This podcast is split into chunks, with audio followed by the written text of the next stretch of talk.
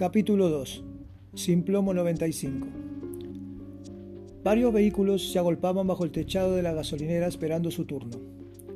Los empleados, en su mayoría inmigrantes, trabajaban a destajo para evitar los atascos de siempre, aunque el problema no estaba tanto allá afuera, sino en el interior, en la caja. Su compañero no era tan rápido.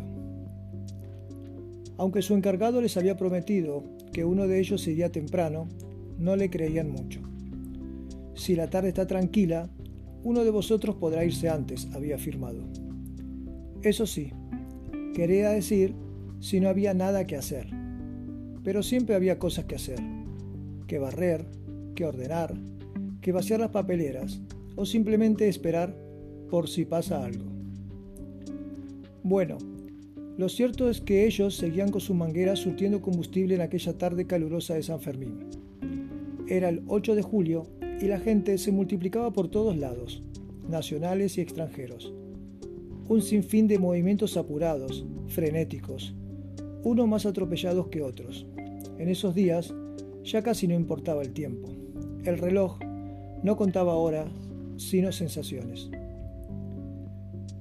y allí estaban, recargando sus coches para continuar con esas jornadas de nunca acabar.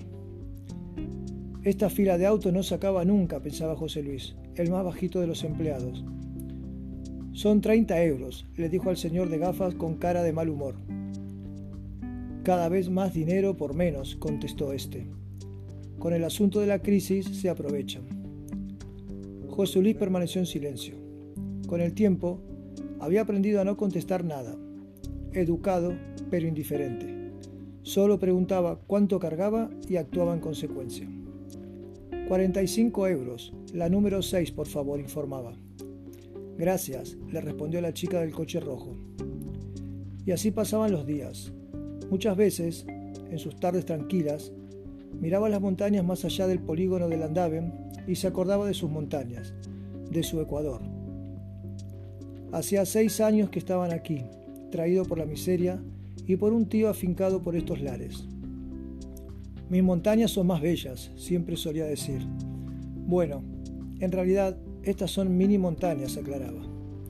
Como tú, mini, le soltaba el encargado aludiendo a su altura. Parece que el viaje en patera los encoge. Se mofaba y lanzaba una risotada tan grande como repugnante. José Luis Siempre aguantaba esos chistes racistas de su jefe, aunque no era mal tipo.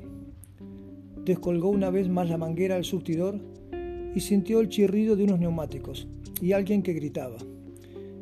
Instintivamente levantó los ojos.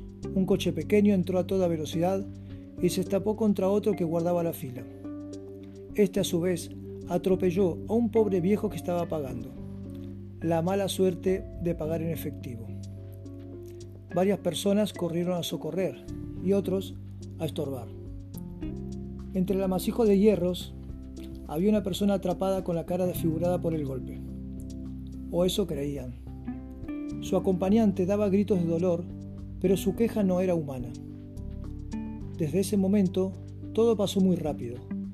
Un automóvil comenzó a arder, personas a correr, y José Luis, en un intento de sacar a la mujer de rizos de ese amasijo de hierros, Sintió dos manos fuertes que lo zambullían desde la ventana, y una poderosa boca le arrancaba parte de su cara. Hizo un paso atrás, muy dolorido, mientras la sangre le brotaba de su cara borbotones. Desde dentro del auto, unos ojos siniestros, nacidos de algo inhumano, de lo profundo de una noche de horror, lo miraba mientras gruñía y se retorcía. Luego una explosión, cuerpos volando por el aire, cristales que se rompen, sirenas de la ambulancia del vecino complejo hospitalario de Navarra. El surtidor 3 ya no existía, igual que la vida de José Luis, ese inmigrante que no, no volvió a ver sus montañas, su sangre esparcida en el suelo, su pierna quebrada y su cara con esa horrible mordedura. Murió mirando esa fuente del edificio de enfrente, una cascada que caía por los escalones dibujando surcos de agua en esa tarde calurosa de julio. Lo último que vio fue que dos personas vestidas de rojo y blanco tiraban al suelo un joven y lo despedazaban a mordiscos, ensuciando sus asquerosas bocas con sus vísceras. Sentía gritos, ambulancias y el ardor del fuego. Sintió, hasta que dejó de sentir.